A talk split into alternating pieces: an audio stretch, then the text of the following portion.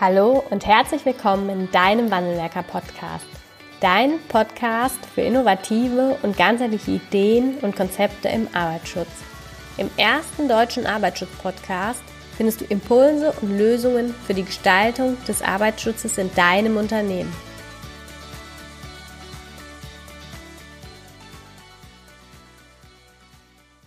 Hallo und herzlich willkommen zu einer neuen Podcast-Folge im Wandelwerker Podcast. Ich begrüße am frühen Morgen heute Stefan, Dr. Stefan Poppelreuter. Nicht, dass ich da einen Titel vergesse, den Sie sich hart erarbeitet haben. Herzlich willkommen im Wandelwerker Podcast. Guten Morgen, Frau Ganske. Hallo. Ich freue mich, äh, dass Sie heute die Zeit gefunden haben, hier mit mir dieses Podcast-Interview aufzunehmen. Und ähm, vielleicht, um schon mal einen kurzen Ausblick zu geben, worüber wir heute sprechen werden oder um welches Thema es geht. Es geht um das Thema Flow und der Flow-Zustand. Und nicht nur, was ist es, was ist dieser Flow-Zustand, wer kennt ihn vielleicht auch oder wer kennt ihn nicht, sondern auch, welche Auswirkungen hat er mitunter auf das Thema Arbeitssicherheit. Und da haben Sie in diesem Jahr, wenn ich mich recht erinnere, einen Beitrag zu publiziert, auf den ich dann aufmerksam geworden bin. Und deshalb freue ich mich, dass wir dieses Thema heute nochmal im Wandelwerker-Podcast ja, aufnehmen können. Sehr gerne, ja. Vielleicht, ähm, oder ich würde Sie einmal bitten, sich einmal unseren Hörern kurz vorzustellen. Wer sind Sie? Was machen Sie? Was machen Sie, wenn Sie nicht mir gerade ein Podcast-Interview geben? Und wo kommen Sie von Hause aus her? Ja, gerne. Also, meinen Namen kennen Sie, Stefan Poppelreuter, ähm, bin 56 Jahre alt. Äh, ich habe Psychologie und Betriebswirtschaftslehre studiert an der Uni in Bonn, habe da 1990 mein ähm, Diplom gemacht äh, und habe dann äh, bis 2001 am Lehrstuhl für Arbeits- und Organisationspsychologie in Bonn als wissenschaftlicher Mitarbeiter gearbeitet und habe mich dort schwerpunktmäßig mit den Themen Führung, und Arbeit und Gesundheit beschäftigt, habe 96 dort meine äh, Promotion abgeschlossen, habe über Workaholics, über Arbeitssüchtige äh, promoviert und äh, arbeite seit 2001 äh, für den TÜV Rheinland äh, im Bereich Personal- und Managementberatung und leite dort ähm, ein kleines, aber feines Profit Center, äh, das den Titel Analysen und Befragungen HR Consulting trägt und wir äh, führen für Unternehmen und Institutionen und Organisationen vor allen Dingen Befragungen durch, Mitarbeiterbefragungen, Führungskräfte-Feedbacks, 270, 360 Grad Feedbacks, ähm, Kundenbefragungen auch und seit einigen Jahren beschäftigen wir uns auch sehr intensiv mit dem Thema Gefährdungsbeurteilung Psyche, weil das ja äh, seit einigen Jahren äh, Gesetzgeber äh, gesetzlich vorgeschrieben ist.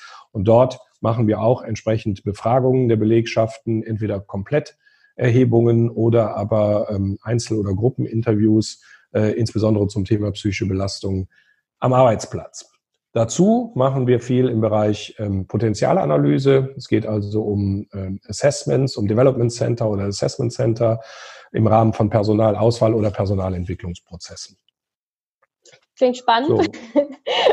Und Sie haben was, was ganz Spannendes gesagt, auch noch zu Ihrer Person. Sie haben im Bereich der Workaholics oder Arbeitssüchtigen promoviert. Und ähm, was ja gar nicht so häufig der Fall ist, Sie sind auch jetzt noch in Ihrem Thema aktiv. Also zu dem, wo Sie damals promoviert haben, publizieren Sie auch heute noch zum Thema Arbeit. So ist richtig, oder?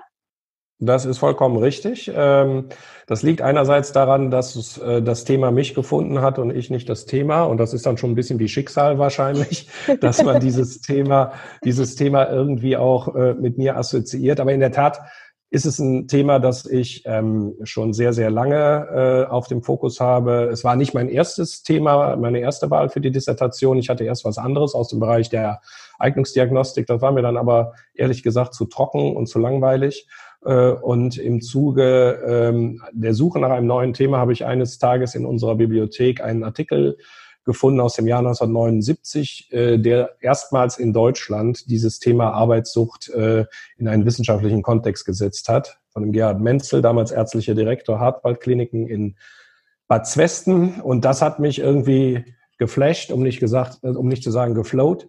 Und äh, da habe ich das Interesse, da, da habe ich gedacht, das ist wirklich ein spannendes Thema und da gab es auch noch nicht so viel zu. Und dann habe ich mich auf den Weg gemacht und habe dann tatsächlich ähm, eine der ersten empirischen Arbeiten in Deutschland zu diesem Thema überhaupt äh, verfasst Und äh, interessant war, dass die Arbeit nur in Gedanken bestand, äh, es aber schon Einladungen von den Medien dazu gab, äh, zu diesem Thema Interviews zu geben. Ach. Und äh, das erste Mal, die Arbeit ist 95 fertiggestellt worden, 96 war das Rigorosum. Ähm, den ersten Pressetermin zum Thema Arbeitssucht hatte ich 1993, muss man sagen. ähm, und da war mehr Spekulation als Wissen, ähm, was da vermittelt wurde meinerseits, weil wir noch gar nichts wussten. Aber wie sind Sie denn auf Sie aufmerksam geworden oder auf das Thema? War das ein Forschungsprojekt dann öffentlich oder?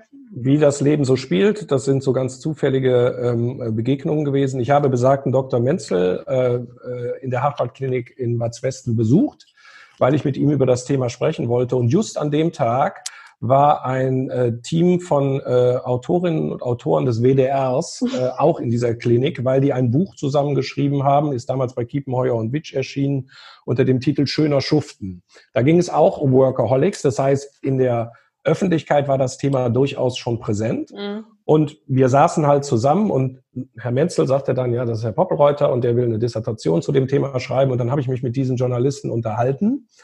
Und dann haben die in dem Buch darauf Bezug genommen, dass Workaholics ja demnächst auch wissenschaftlich erforscht werden sollen, was dann wiederum ein Rechercheteam des Senders Vox damals gelesen hat und schwuppdiwupp war man plötzlich in einer Nachmittagstalkshow ähm, und wurde zu dem Thema als vermeintlicher Experte befragt.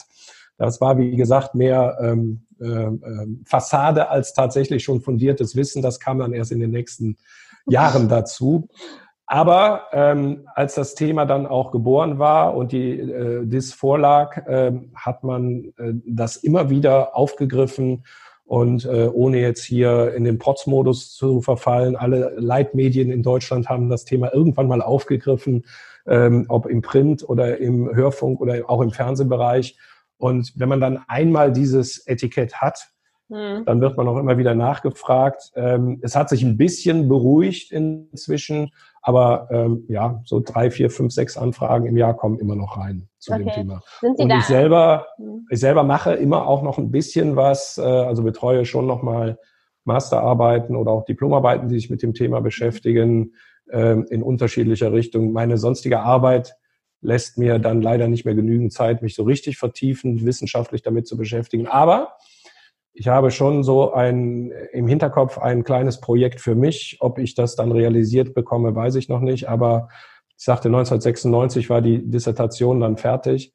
Und ich habe mir überlegt, äh, ob man nicht zum 30-jährigen Jubiläum der Dissertation die Arbeit nochmal schreibt, ohne empirischen Teil, mit mhm. dem Wissen, was man dann über 30 Jahre sich angeeignet hat. Und ich kann mit Fug und Recht heute schon sagen, heute würde ich diese Arbeit ganz anders schreiben. Und da stellt sich dann manchmal auch die Frage, sollte man Dissertationen nicht am Ende seines Lebens schreiben, weil die Weisheit am größten ist. Aber Sie hatten ja, äh, ja eine gute Idee der Lösung. Ne? Sie schreiben einfach zwei, einer am Anfang, einer am Ende. Und jetzt müssen Sie natürlich aufpassen, dass dann nicht Vox oder wer auch immer direkt wieder ähm, auf Sie zukommt, bevor dann die Dissertation in einigen Jahren dann wieder angefangen wird. Wie gesagt, es ist, es ist ein Wunsch von mir und eine Idee, mal gucken, wie weit ich komme. Aber ähm, der Hintergrund ist durchaus ein ernsthafter, weil man im Laufe des äh, beruflichen Lebens äh, doch dann eine Menge Erfahrung macht und sagt, das habe ich damals aber nicht hinreichend berücksichtigt, mhm. äh, was ich hätte berücksichtigen können.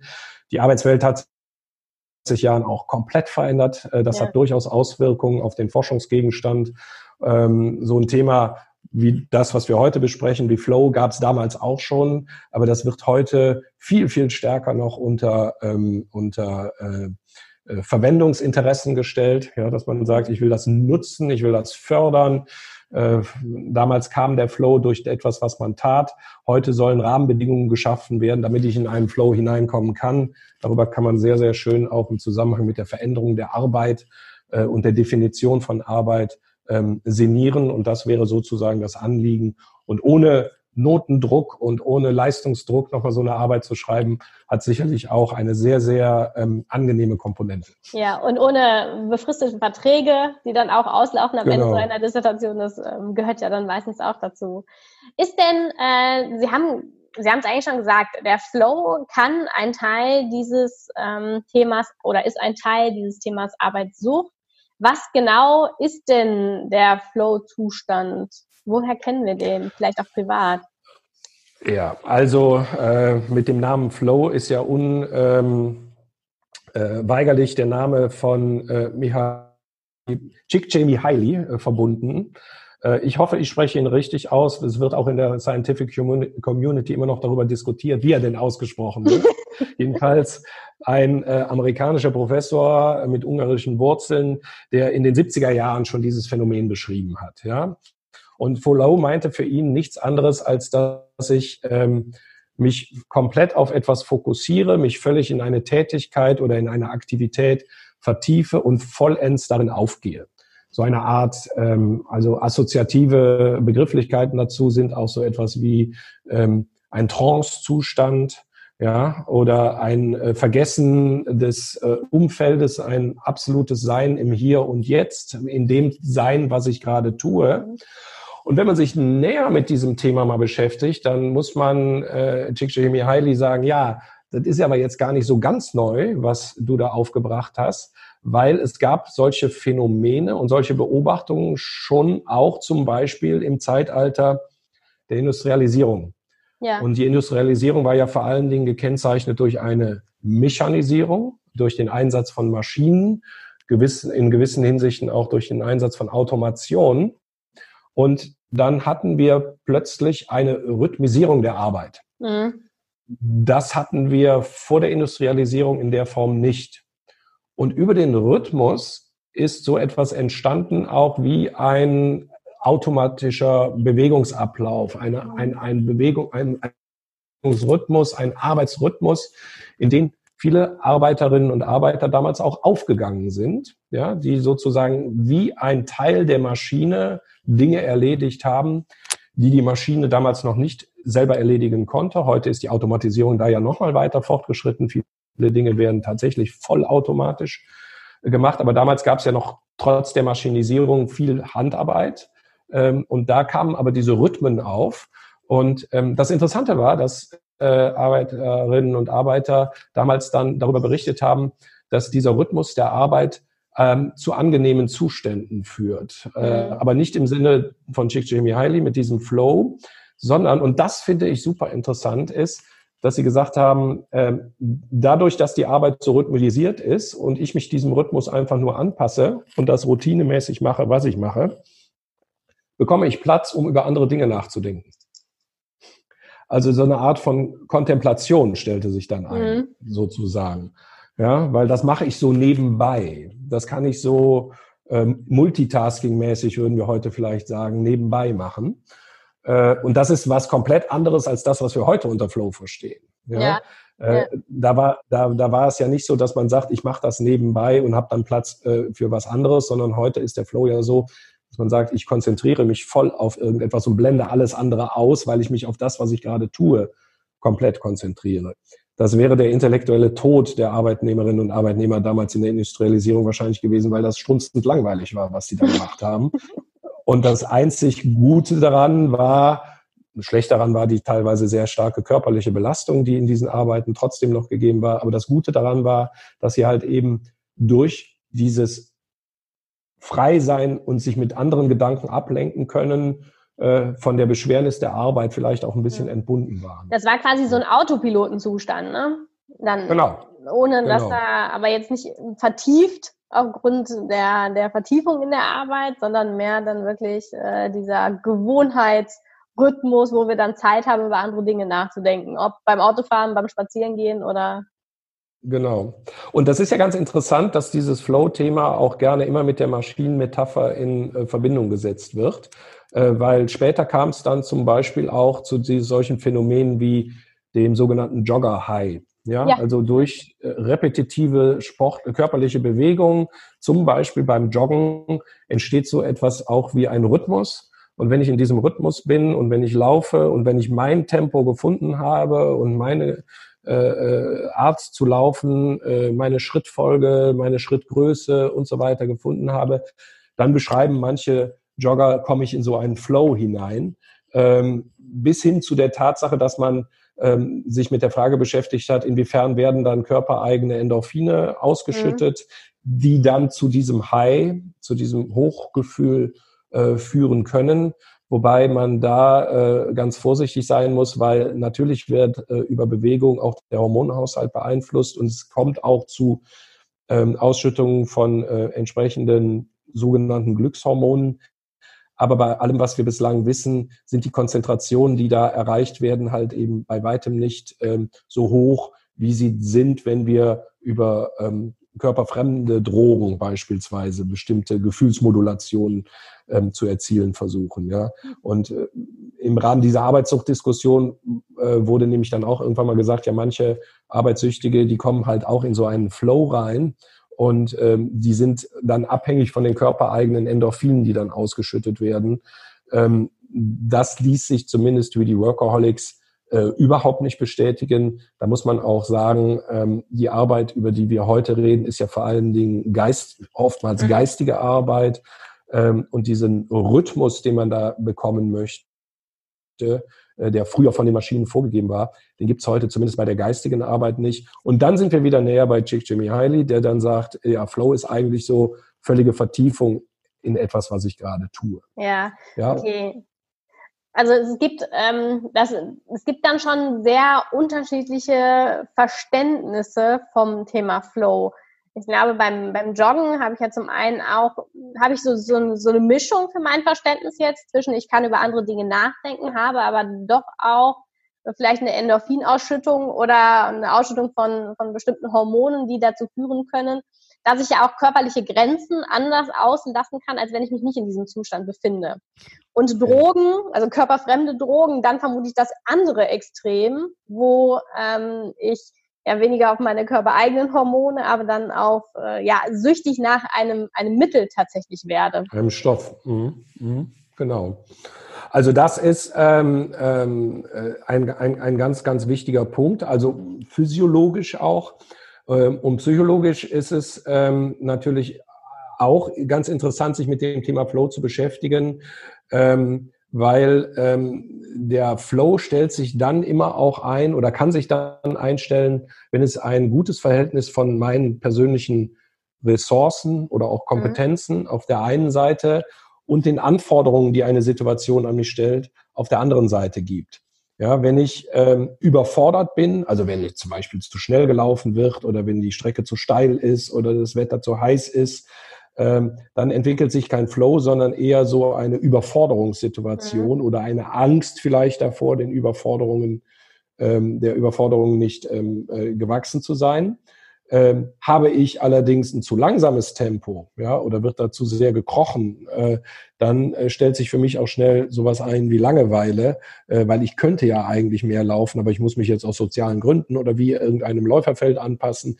Dann kann auch kein Flow entstehen. Das heißt also, ja. also, wir müssen immer so einen Korridor finden, äh, wo es zu einem ausgewogenen Verhältnis kommt zwischen Anforderungen auf der einen Seite und meinen Fähigkeiten oder Ressourcen auf der anderen Seite. Und wer ein bisschen aufgepasst hat äh, in der ähm, äh, Psychologie des Stresses, der wird sagen, ja, das ist ja genau dasselbe wie bei den Stressmodellen.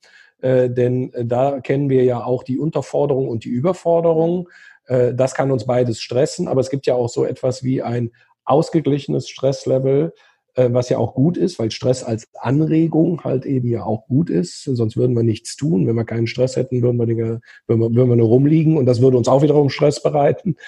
Ähm, und da muss es aber auch so sein, dass die Anforderungen oder Herausforderungen der Situation, um die es geht, und meine persönlichen Kompetenzen in einem ausgewogenen, angemessenen Verhältnis stehen. Dann kann ich habe ich gute Stressbewältigungsfähigkeiten, äh, mhm. gute Coping-Strategien sozusagen. Und was Ähnliches haben wir beim Flow halt eben auch. Der stellt sich nur dann ein, wenn es sich in einem Bereich bewegt, wo meine Selbsteinschätzung auch, was kann ich, was äh, sind meine Ressourcen und die Anforderungen der Situation in einem ausgewogenen Verhältnis sind. Ja, wie lässt sich denn jetzt den, den Zustand, den Sie eben beschrieben haben, ähm, dass ich mich in einem ausgeglichenen Arbeitsverhältnis befinde, vom Flow-Zustand abgrenzen? Und wie komme ich dann tatsächlich auch vielleicht in diesen Flow-Zustand hinein? Ja, also ähm, nach meinem Dafürhalten ist dieses Thema Flow ein sehr, sehr ähm, individuelles. Und äh, das muss jeder ein Stück weit äh, für sich auch herausfinden, beziehungsweise es gibt sicherlich auch unterschiedliche Felder, wo man in einen Flow kommen kann. Ja, also ganz profan mal, Äh, ich kenne Leute, die sagen, wenn ich spüle, komme ich in den Flow. Ja, das ist wiederum Schön. dieses. Der kann bei mir vorbeikommen.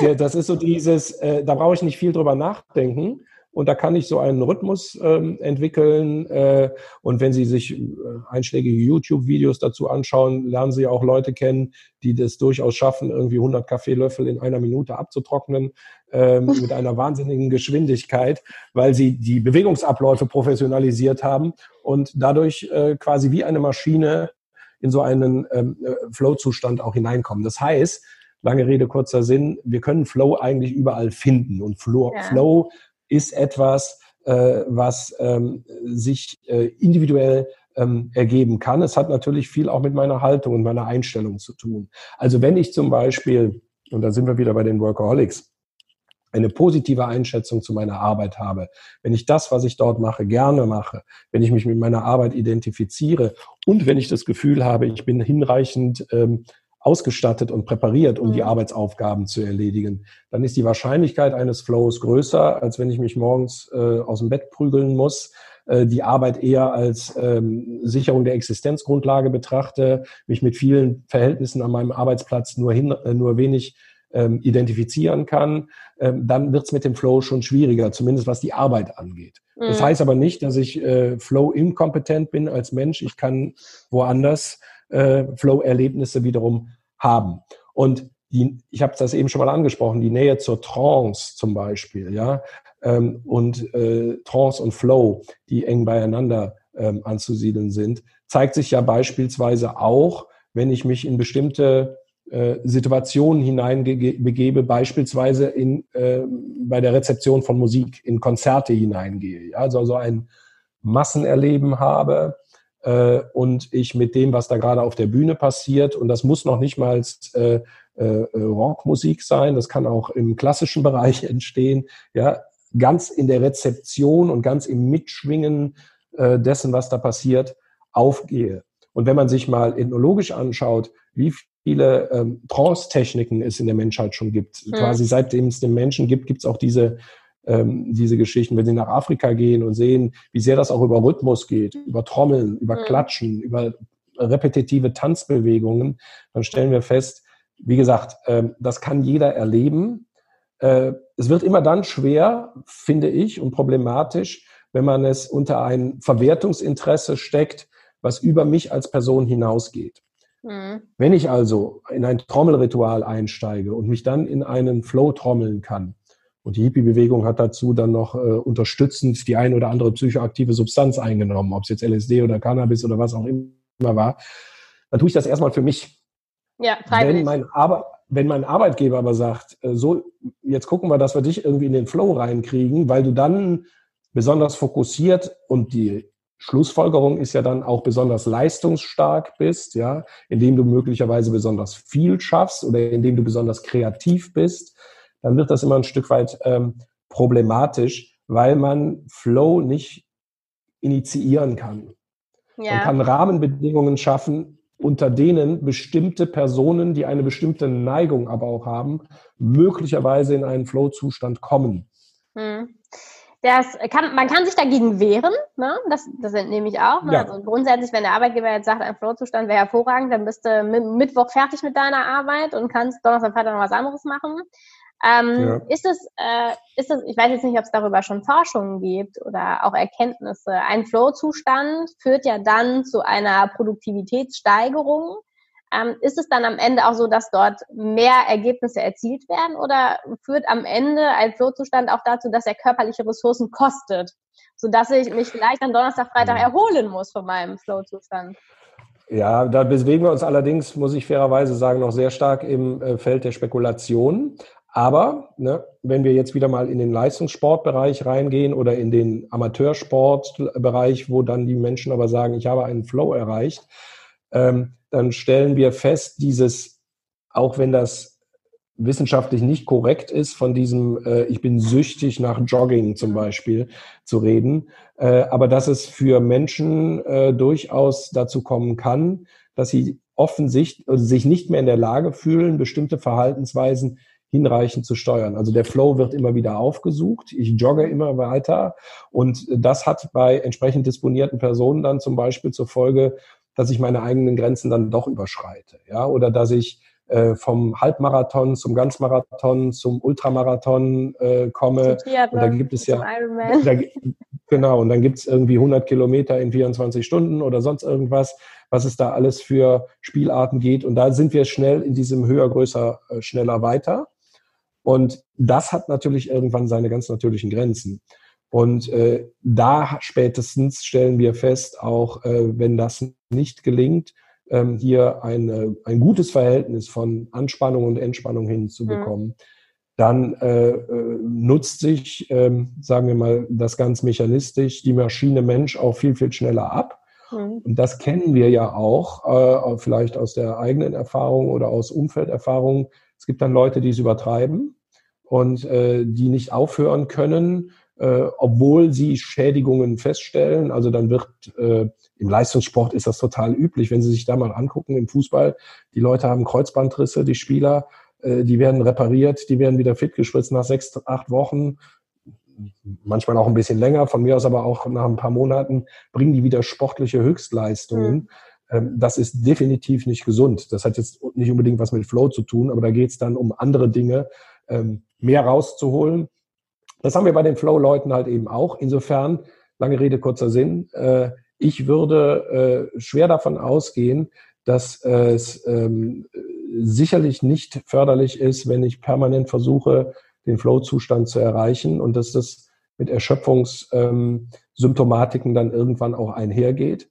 Und da sind wir ja wieder bei den Workaholics, ähm, die dann sagen, ich komme ja in so einen Flow rein und Eider Daus, viele von denen landen dann aber irgendwann weit vor dem Ende ihrer beruflichen Karriere in irgendeiner Form in äh, Rehabilitationskliniken oder psychosomatischen Kliniken mhm. oder in der ambulanten oder stationären Psychotherapie, äh, weil sie Burnout haben, ja, weil sie sich verausgabt haben, weil sie so sehr sich mit ihrer Arbeit und dem, was sie dort tun, identifiziert haben, dass die vorhandenen Ressourcen schneller verbraucht worden sind, äh, als es äh, unter pfleglichen Rahmenbedingungen der Fall gewesen wäre. Mhm.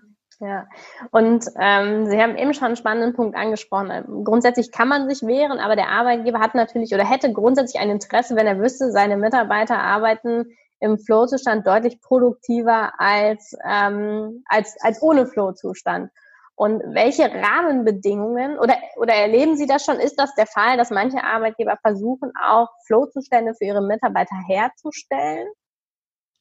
Ja, wenn wir das mal ein bisschen äh, einordnen in die Motivationspsychologie zum Beispiel, dann kennen wir ja dort die Unterscheidung von der extrinsischen und der intrinsischen Motivation. Ja, extrinsische Motivation wird angeregt durch äußere äh, Geschichten, Rahmenbedingungen, äh, meine Bezahlung, die Qualität meines Arbeitsplatzes, äh, Lob und Anerkennung, Status, den ich bekomme durch die Tätigkeit, die ich ausübe, meinen Berufsstand entsprechend oder meiner Position entsprechend, Macht und Einfluss.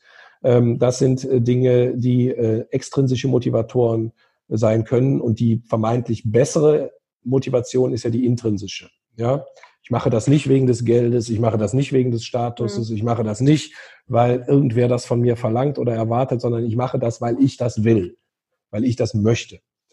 Ähm, und das ist in der Motivationspsychologie ja immer so eine äh, Diskussion, die da geführt wird. Äh, wie können wir denn die intrinsische Motivation fördern? Vieles, was am Arbeitsplatz geschieht, zahlt aber lediglich auf die extrinsische Motivation ein. Und da ist ja, ja ganz spannende Geschichten, die im Moment ablaufen, weil man sagt, wir haben ja einen Fachkräftemangel. Das heißt, wir müssen Anreize schaffen mhm. dafür, dass die Leute zu uns kommen. Ja, das geht über Bezahlung, das geht über äh, jede Menge Brimborium, was am Arbeitsplatz gemacht wird. Äh, dann gibt es diese neuen Generationen, die dann zum Beispiel viel mehr Wert darauf legen, dass wir eine saloppe Arbeitsumgebung haben, dass wir eine Kreativitätsanregung haben. Kaffee-Lounge, genau. All diese Geschichten, das hat aber alles nur was mit extrinsischer Motivation zu tun. Was wir eigentlich haben wollen, ist, dass Leute sagen, ich würde das auch machen, wenn ich dafür kein Geld kriegen würde. Ja? Nun ist das sehr, sehr illusorisch, weil wir natürlich unsere berufliche Tätigkeit brauchen, um unseren Lebensunterhalt zu sichern, um gesellschaftliche Teilhabe und so weiter zu haben. Aber wenn Sie sich zum Beispiel ehrenamtliche Organisationen, NGOs anschauen, dann stellen Sie fest, ähm, wenn die nur ein bisschen bezahlen, mhm. ist das nicht so gut, als wenn sie gar nichts bezahlen. Die Qualität der Leute, die dort dann arbeiten, ist besser, wenn nichts bezahlt wird. Auch wenn es schwieriger ist, vielleicht Leute zu finden. Wir nennen das in der Motivationspsychologie ja den korrumpierenden Effekt von Geld, den motivationskorrumpierenden mhm. Effekt von Geld. Ja, das heißt, wenn ich etwas freiwillig tue, ähm, ist das in meinem Selbstbild so, ja, das muss ja einen großen Anreiz dafür haben, weil ich kriege ja nichts dafür. Ich mache das also, weil es mir Spaß macht oder weil mir das was bedeutet, weil ich für Werte mich einsetze. Und sobald ich Geld bekomme, ist immer auch so die Gefahr, dass ich sage, naja, ich brauche ja vor allen Dingen das Geld oder ich mache das um des Geldes willen. Und Geld hat hier einen stark korrumpierenden mhm. ähm, Effekt. Das soll jetzt die Arbeitgeber nicht dazu animieren zu sagen, okay, wir stellen die Gehaltszahlungen ein, weil der Popperleuth hat ja gesagt, intrinsische Motivation funktioniert am besten ohne Geld. Gibt jetzt nur noch Kaffee und Schnittchen. Aber wir sollten natürlich immer schauen, und das ist so ein diagnostisches Thema auch, wie sehr interessiert mich das, was ich eigentlich tue? Mhm. Und wie sehr kann ich mich mit der Arbeit, die ich dort tue, identifizieren? Ähm, und das ist etwas, ähm, was ich glaube, was leider immer wieder auch zu kurz kommt dass es nicht wirklich eine neigungsorientierte Wahl von Berufsausbildung gibt. Ja? Mhm. Und ähm, es gibt so dieses Rheinische mit ein bisschen Spaß an der Sache, äh, funktioniert das alles doppelt so gut. Und da bin ich ein großer Freund von. Ja? Das heißt, wenn ich Interesse habe, ein bisschen Interesse für ein Fach, ein bisschen Interesse für eine Tätigkeit, dann fällt es mir ungleich leichter, mich damit auch zu identifizieren und auch etwas daraus zu ziehen, als wenn ich sage, naja, ich mache das hier, weil das ein Job ist. Ja, ja. Ich mache hier einen Job. Aber dann kann Wo doch der Arbeitgeber eigentlich bloß bei der Auswahl seiner Mitarbeiter etwas tun, ähm, weniger aber viel mehr nachher für äh, die intrinsische Motivation. Ja, das würde, ja, der, der Verdacht liegt nah, aber nein, der Arbeitgeber kann schon mehr tun. Also okay. was, der, was der Arbeitgeber nicht kann und was äh, kein Trainer dieser Welt kann, ist äh, Motivation aufbauen. Hm. Ja, also ich muss schon selber motiviert sein. Als Leistungssportler, äh, als Mitarbeiterin oder Mitarbeiter, wenn ich keinen Bock habe, wenn ich kein Interesse habe, dann kann ich als, ähm, äh, als, als ähm, Arbeitgeber schlecht Motivation künstlich erzeugen. Ich muss mhm. immer so ein bisschen schmunzeln, wenn dann irgendwelche Führungskräfte als große Motivatoren verkauft werden. Das ist nicht deren Kunst. Was deren Kunst aber ist, ist demotivierende Rahmenbedingungen abbauen. Und da kann der Arbeitgeber schon eine Menge tun. Ja? Okay. Indem er beispielsweise Möglichkeiten schafft, ähm, selbst zum selbstbestimmten Arbeiten.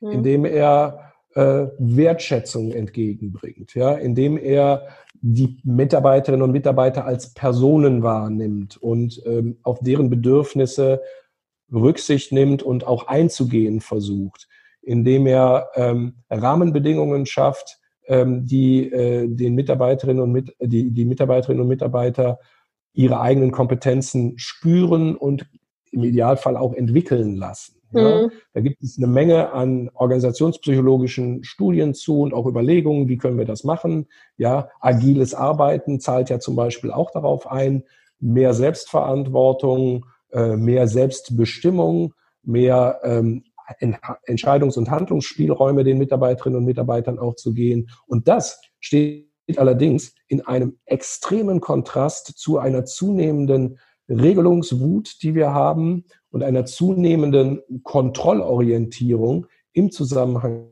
mit Arbeitstätigkeiten. Und man muss sich bei Organisationen einfach immer nur mal das Organigramm anschauen und sich anschauen, wie viele Leute arbeiten dort im Controlling. Und wenn das, wenn das ein Missverhältnis hat dann kann man auch sagen, Freunde, da scheint irgendwie ein Menschenbild aber auch zu sein, was eben nicht auf diese intrinsische Motivation zu bauen scheint, sondern eher alte Theorien. Eine McGregor äh, ist der Mensch ähm, von Geburt an oder von Natur aus faul und muss angetrieben werden? Mhm. Oder ist der Mensch jemand, der ein inhärentes Bedürfnis danach hat, produktiv zu sein, etwas zu schaffen, etwas zu leisten und an dieser Frage bricht sich häufig schon die Frage auch, äh, wie organisieren wir unsere, äh, unsere Unternehmung denn? Und die neueren Theorien versuchen ja genau das, ne? Selbstbestimmung, Eigenverantwortung ja. und so weiter zu fördern.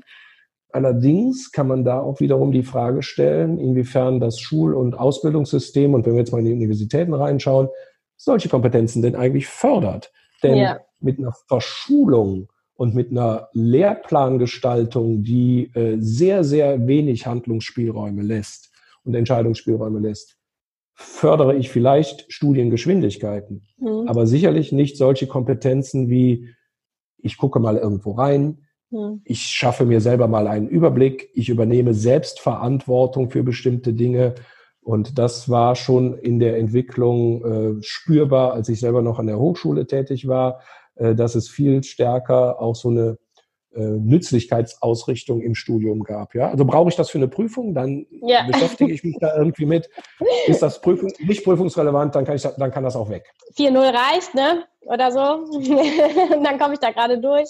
Aber das, äh, das, das würde ich auch, also das erlebe ich auch total und würde ich auch total unterstützen, dass ähm, wir gerade da schon anfangen müssen, um dann nachher auch eine intrinsische Motivation für einen Job zu haben und um überhaupt dann schlussendlich in, in einen möglichen Flow-Zustand reinzukommen. Da müssten wir viel, viel früher ansetzen als nachher dann der Arbeitgeber vor Ort. Absolut. Und deswegen sind diese Heilsversprechen, die auch zum Teil gemacht werden, äh, wir bringen Ihre Mitarbeiter jetzt in den Flow, sage ich mal so ganz äh, salopp, ja, ähm, alle äh, eher dem Marketing geschuldet als der tatsächlichen, der tatsächlichen Erkenntnis, weil, ähm, wie gesagt, ich selber muss sehr viel dazu tun, um überhaupt mhm. in diesen Flow hineinzukommen. Nun kann man ja hingehen und kann sagen, boah, ich habe hier eine Bombenbelegschaft, ich habe hier jede Menge Leute, die sind komplett heiß darauf, diesen Job zu machen und äh, die brennen jeden Tag darauf. Ne? Chaka, wir sind alle super und machen das. Und damit die gute Rahmenbedingungen haben, versuche ich diese Leistungsbereitschaft und dieses Aufgehen in der Tätigkeit so gut es irgendwie geht hochzuhalten. Und ich mhm. entlaste die von allen Alltagssorgen und allen Alltagsthematiken. Dann lesen wir ja auch bei Google oder SAP, da werden ihnen auch die Hemden gewaschen und da wird ihnen äh, eingekauft, damit sie sich darum nicht mehr selber kümmern müssen und so weiter, weil man sagt, ja, dann lassen wir denen genügend Platz, äh, halt eben äh, sich hier intrinsisch komplett selber auszuleben und je mehr Flow, umso besser. Mhm. Und da kommen wir an den einen Punkt, ähm, das sind ja äh, wenn Sie mal in die Viehzucht reingehen, das sind dann Hochleistungskühe, ja, die werden auch äh, mit, Silicon äh, Valley. Bestimmten, mit bestimmtem Futter äh, und mit bestimmten Rahmenbedingungen gepampert, ähm, damit sie möglichst viel Milch mhm. geben. Aber Musik. wir wissen auch, ja. die Lebensdauer dieser Kühe und die Leistungsfähigkeit dieser Kühe ist doch zeitlich sehr beschränkt. Mhm. Und wenn wir eine berufliche Karriere uns anschauen und ein Arbeitsleben uns anschauen, und sowohl aus meiner Sicht, persönlichen Sicht als Arbeitnehmerin oder Arbeitnehmer, als auch aus Sicht der Unternehmen, dann muss ich sagen, das Arbeitsleben ist ein Marathon und keine Kurzstrecke. Das heißt, ich muss meine Ressourcen auch einteilen. Und je mehr Ausbeutung ich betreibe, umso größer ist die Gefahr, dass ich die, das Rennen nicht zu Ende laufe. Mhm. Und das ist auch etwas, was wir im Zusammenhang mit Flow immer wieder ähm, im Hinterkopf behalten sollten.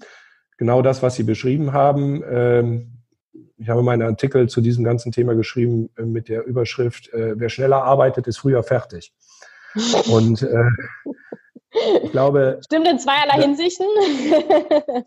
exakt. Und ich glaube, die zweite Hinsicht, äh, die versteckte Hinsicht, ähm, ist die wichtigere. Ja. Mhm. Ich kann natürlich schnell arbeiten, aber wenn ich schneller arbeite, bin ich auch schneller erschöpft.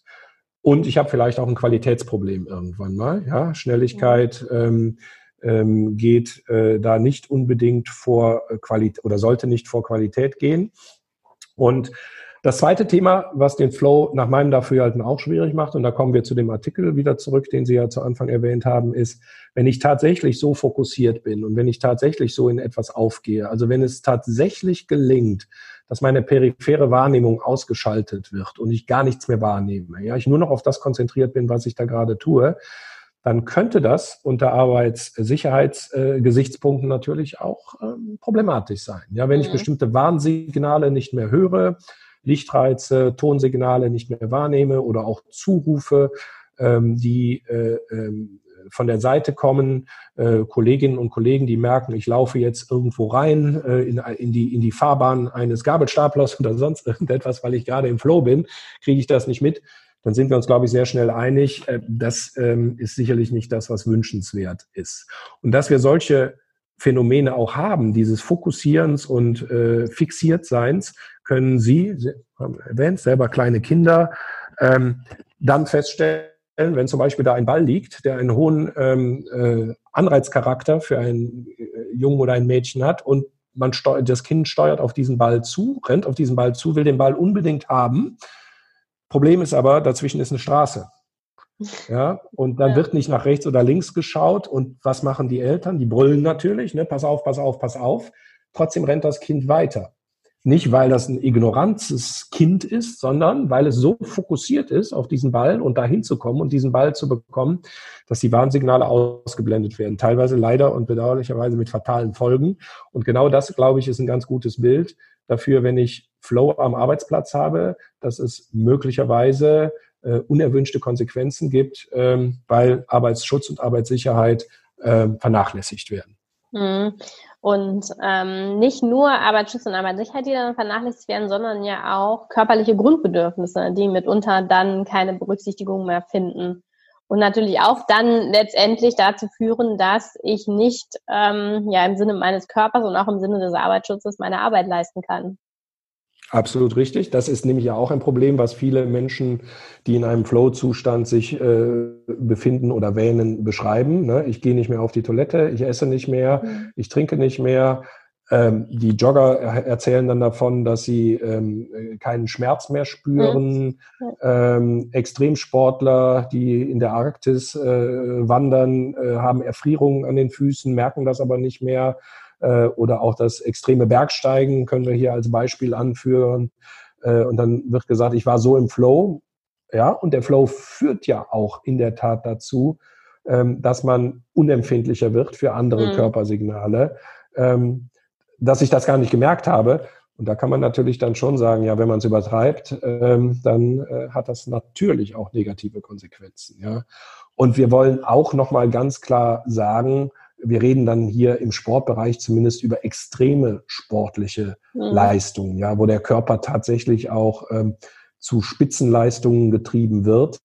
Und ähm, äh, Churchills Satz No Sports ist sicherlich nicht ganz ernst zu nehmen, aber viel hilft viel äh, ist im Sport auch nicht unbedingt immer das, ja. äh, was man machen sollte. Ja? Also es kommt immer auf das rechte Maß an, und ähm, da könnte der Flow sozusagen auch ähm, zu negativen Konsequenzen mittel- und auch langfristig führen. Mhm. Jetzt könnte man ja sagen, so am, äh, am Rechner oder am Laptop ist die Arbeit jetzt verhältnismäßig ungefährlich. Also die, die Warnsignale, die ich da vielleicht in, überhören kann, die halten sich in Grenzen. Da wäre es doch für den Arbeitgeber wünschenswert, wenn die Mitarbeiter, die in den Verwaltungsbereichen tätig sind, in Projekten, ab und zu mal in diesen Flow-Zustand hineinkommen für den Mitarbeiter eine Anlage vielleicht nicht, ne? aber die Kollegen, Kollegen in Verwaltungsbereichen, das wäre doch ganz, ganz toll. Was, was würden Sie in dem sagen? Ja, Sie können das natürlich versuchen, ja, indem Sie Rahmenbedingungen zu schaffen, versuchen, die diese Ablenkungen zum Beispiel reduzieren, denn das ist ja tatsächlich auch wiederum ein Problem, dass aufgrund der Vielzahl der Arbeiten, die zu erledigen sind äh, und der Anforderungen, die jeden Tag gestellt werden und der sowieso zunehmenden Lautstärke in unserer Arbeitsumgebung, Stichwort Großraumbüro beispielsweise, das Ablenkungspotenzial sehr erhöht wird. Und deswegen ist es selbst in solchen Rahmenbedingungen, unter solchen Rahmenbedingungen möglicherweise ja schon noch mal schwieriger, in diesen Flow reinzukommen. Jetzt kann ich natürlich sagen, okay, ich versuche das als Arbeitgeber, indem ich die Rahmenbedingungen zu schaffen versuche. Ähm, das funktioniert dann aber nicht, weil es halt eben auf den einzelnen Menschen auch ankommt. Und der zweite Punkt ist, ähm, das ist ja auch eine Manipulation. Ja? Und äh, man kann ja philosophisch darüber auch mal diskutieren, äh, was mache ich denn da eigentlich, indem mhm. ich äh, Maßnahmen ergreife, um meinen Mitarbeiter in einen anderen Bewusstseinszustand zu bringen. Ich meine, seien wir mal ehrlich, kein Arbeitgeber würde Cannabis ausgeben, äh, weil er sagt, dadurch kommen die Jungs in einen anderen äh, Bewusstseinszustand. Habe ich noch nicht gehört, ne? Obwohl, es kommt vielleicht auch auf die Branche, Branche an, also Kunstbereich und die ganzen Kulturschaffenden und so, da ist es ja eher schon bekannt, ja, und da wird es natürlich auch eingesetzt und ganze Kulturszenen äh, basieren ja in Teilen äh, oder komplett auf der Einnahme von psychoaktiven mhm. Substanzen. Ja, da wurde viel mit rumexperimentiert äh, mit fatalen Folgen, wenn Sie in die Rockmusik reinschauen, ja, all diese aus dem Club der 28er, also alle die, die mit 28 Jahren verstorben sind, äh, äh, ob es jetzt Hendrix ist oder Janis Joplin oder Amy Winehouse oder Kurt Cobain, hatten alle auch ein Drogenthema. Ja, und zwar ein ziemlich massives sogar. Ja. Äh, auf der anderen Seite waren sie alle in ihrem Bereich äh, sehr, sehr kreative mhm. und sehr, sehr produktive äh, und sehr, sehr innovative ähm, äh, Galionsfiguren. Mhm. Ähm, aber jetzt kommen wir wieder zum rationalen und sachlichen Arbeiten. Niemand würde äh, Drogen verteilen, äh, ernsthaft, um zu sagen, naja, ja. dann bringe ich die mal in andere Bewusstseinszustände hinein. Ähm, wenn ich sage, ich versuche die irgendwie in einen Flow reinzubringen, muss man, wie gesagt, sehr schnell auch die Frage stellen, ab wann wird so etwas denn auch manipulativ? Mhm. Äh, will der Arbeitnehmer das überhaupt? Ja, oder ist er da jetzt auch irgendwo die Melkkuh? Ja, ähm, den ich äh, auszuquetschen versuche, indem ich ihn möglichst häufig in Situationen hineinbringe, wo er über seine oder seine Leistungsfähigkeit massiv gefordert wird. Sie können wieder die ähm, äh, ähm, Analogie zum Leistungssport nehmen. Ähm, Profifußballer beispielsweise äh, haben ja keinen gesunden Lebenswandel. Ja. Ja, natürlich rauchen die nicht und die trinken nicht und die ernähren sich auch äh, vernünftig, aber das, was dort in den 10, 12, 15 Jahren vielleicht auch, wenn sie großzügig rechnen, haben die eine 30-jährige Karriere von den Babinis an äh, bis äh, zum Ende ihrer Profilaufbahn, aber die sind danach kaputt. Genau, aber nicht bis 67, ne? wie, wie der normale genau. Arbeitgeber, Arbeitnehmer. Genau, genau. Und äh, deswegen äh, wäre ich bei solchen Geschichten ähm, total vorsichtig. Und äh, wir wissen ja, es gibt inzwischen Forschungsprojekte, die sich mit diesem Thema beschäftigen. Und da kommen wir wiederum mal zurück zum Basalen. Denn ähm, woher wissen Sie denn überhaupt, dass jemand im Flow ist? Mhm. Und woher weiß ich selber eigentlich, dass ich im Flow bin? Ich kann mit Ihnen darüber reden und kann sagen, ich habe gerade etwas gemacht und ich war total im Flow. Dann können Sie sagen, ja, interessant, erzähl doch mal, äh, wie hat sich das denn angefühlt oder woran hast du das denn mhm. gemerkt? Ähm, so, und dann sind sie aber immer auf meine Selbstauskunft angewiesen. Und äh, der Versuch, der jetzt unternommen wird, ist ja, oder der auch schon in der Vergangenheit unternommen wurde, ist zu sagen, gibt es irgendwelche äußeren Indikatoren, wo ich merken kann, äh, messen kann quasi, da ist jemand in Flow. Also psychophysiologische Werte. Kann ich das über Hautleitfähigkeit? Kann ich das über Herzrate? Kann ich das über ähm, äh, EKG? sonst ja. irgendetwas überhaupt erfassen, wann jemand in einem Flow-Zustand ist.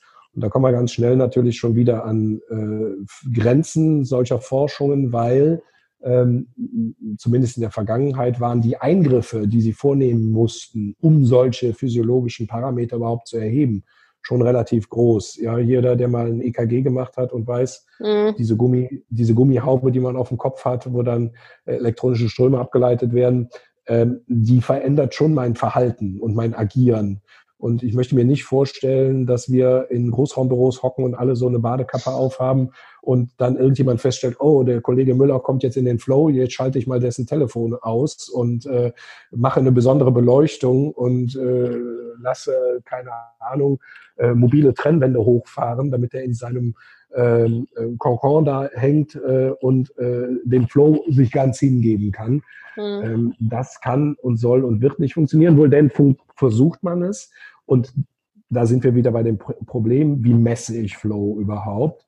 Ähm, da versucht man über physiologische Parameter zu gehen, ist auch grundlagenmäßig sehr, sehr interessant, halte ich aber für die Anwendung im alltäglichen Arbeitsleben für sehr, sehr, sehr, sehr schwierig. Ja, und äh, nicht nur aus äh, methodischen Gründen, sondern vor allen Dingen auch aus ethischen und moralischen Gründen ja. sollte man nach meinem Dafürhalten das auch in der Grundlagenforschung belassen, wobei wir ja beide wissen, ne, wenn sowas erstmal in der Welt ist, wird es auch immer Leute geben, die sagen, das versuchen wir jetzt mal irgendwie zu vermarkten. Und ähm, ich kann ja selber auch versuchen, mich in einen Flow zu bringen. Ja, auch das ist ja letztlich erstmal nichts anderes als Ablenkungsmanagement. Jeder, der sich mal auf Prüfungen vorbereitet hat, weiß das ja, dass man Rituale äh, braucht, dass man Räumlichkeiten sich ja. schafft, die einen angenehmen Duft haben, die ein angenehmes Licht haben, Heutzutage finden Sie auf YouTube äh, tausende von Videos, die Sie abspielen können mit Naturgeräuschen, äh, mit äh, brennendem Kaminfeuer, äh, das mich auch äh, beruhigen soll, das mich in einen Zustand bringen soll, wo ich mich konzentrieren kann, was ablenkende Hintergrundgeräusche vielleicht kaschiert. Ähm, das kann ich alles machen. Da geht es aber um Konzentration und Ablenkungsreduktion. Mhm. Das ist notwendig, um überhaupt in den Flow zu kommen. Ich bin aber sehr sicher, dass wir auch aufgrund unserer kognitiven Ausstattung und unserer kognitiven Leistungsfähigkeit, und das macht jeder, diese Erfahrung macht jeder, es gibt am Tag Phasen, wo ich schneller etwas lerne, wo ich schneller etwas kapiere, wo ich schneller etwas durchdringe. Das muss jeder für sich selber finden. Und diese Phasen können unterschiedlich lang sein. Sie sind aber in jedem Fall finit. Mhm. Es ist nicht möglich, 24 Stunden ununterbrochen im Flow zu sein. Ja. Und das ist auch vermutlich biologisch sehr wichtig, dass das so ist. absolut, absolut, weil wir diesen Schlaf und dieses Refreshen brauchen. Und, und das wissen wir ja nun auch aus der Kreativitätsforschung, äh, das ist auch wieder die Analogie zum Sport. Ja, wer einen guten Trainingsplan hat, hat auch Pausentage. Ja, ganz, ganz ja, wichtig. Und, und wer kreativ sein will, der muss auch loslassen können. Und wenn ich permanent im Flow bin äh, und das Gefühl habe, boah, das läuft nur so aus mir heraus, ähm, dann ist das eine Zeit lang so. Aber irgendwann stellt man auch fest, naja, jetzt tröpfelt es aber nur noch. Oder mhm. das, was jetzt noch produziert wird, ist eher minderer Qualität. Ähm, und da muss man dann auch immer aufpassen, dass man sich nicht an sich selbst entzündet, ähm, weil man sagt, boah, ich bin im Flow und das geht immer weiter und ist immer super. Ähm, die Erfahrung macht man vielleicht ja auch mal, wenn man sich mal unter den Einfluss von psychoaktiven Substanzen gesetzt hat und in dem Zusammenhang irgendwelche Ideen aufschreibt, ob sie jetzt äh, äh, literarischer Natur sind oder wissenschaftlicher Natur. Und man denkt, boah, jetzt habe ich endlich den Stein der Weisen gefunden äh, und liest sich das am anderen Morgen mal durch, dann muss man in der Regel doch zerknirscht anerkennen, ähm, dass die Qualitätseinschätzungen innerhalb der letzten zwölf äh, Stunden doch unterschiedlich ausfallen. Ja, vermutlich, genau. Herr Bobbelreuter. Insofern, insofern kann uns Flow auch ganz schön ähm, auf den Leim führen. Ja, das sollte man auch sehen dabei. Ja, das war, es ist ein großartiges, spannendes Thema und ähm, so wie ich das verstanden habe oder auch jetzt mitnehmen konnte, noch lange nicht abgeschlossen, sowohl in der Grundlagenforschung als auch dann nachher vielleicht in der Anwendung, in Teilen in der betrieblichen Praxis. Ich danke Ihnen ja. ganz, ganz herzlich für diese Einblicke. Es hat mir unglaublich viel Freude gemacht. Tolles Thema. Und Sie haben äh, ganz, ganz oft auch äh, das Thema Workaholics und Arbeitssüchtige verwendet. Vielleicht können wir dazu auch noch mal eine Folge aufnehmen für unsere Hörerinnen und Hörer. Das ist ja dann meine Berufskrankheit. Ne? das haben Sie jetzt gesagt. Die Einschätzung können Sie dann auch in diesem Interview nochmal geben. Sehr gerne, sehr gerne. Herzlichen Dank. Dank. Danke, alles Gute.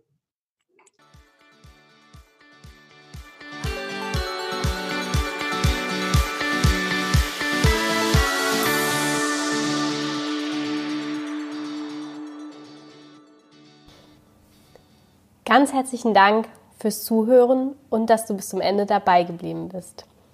Wenn dir der Podcast gefallen hat, freuen wir uns über eine Bewertung von dir.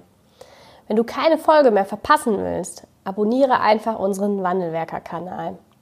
Wir freuen uns, wenn du bald wieder reinhörst. Alles Liebe, Anna vom Wandelwerker-Team.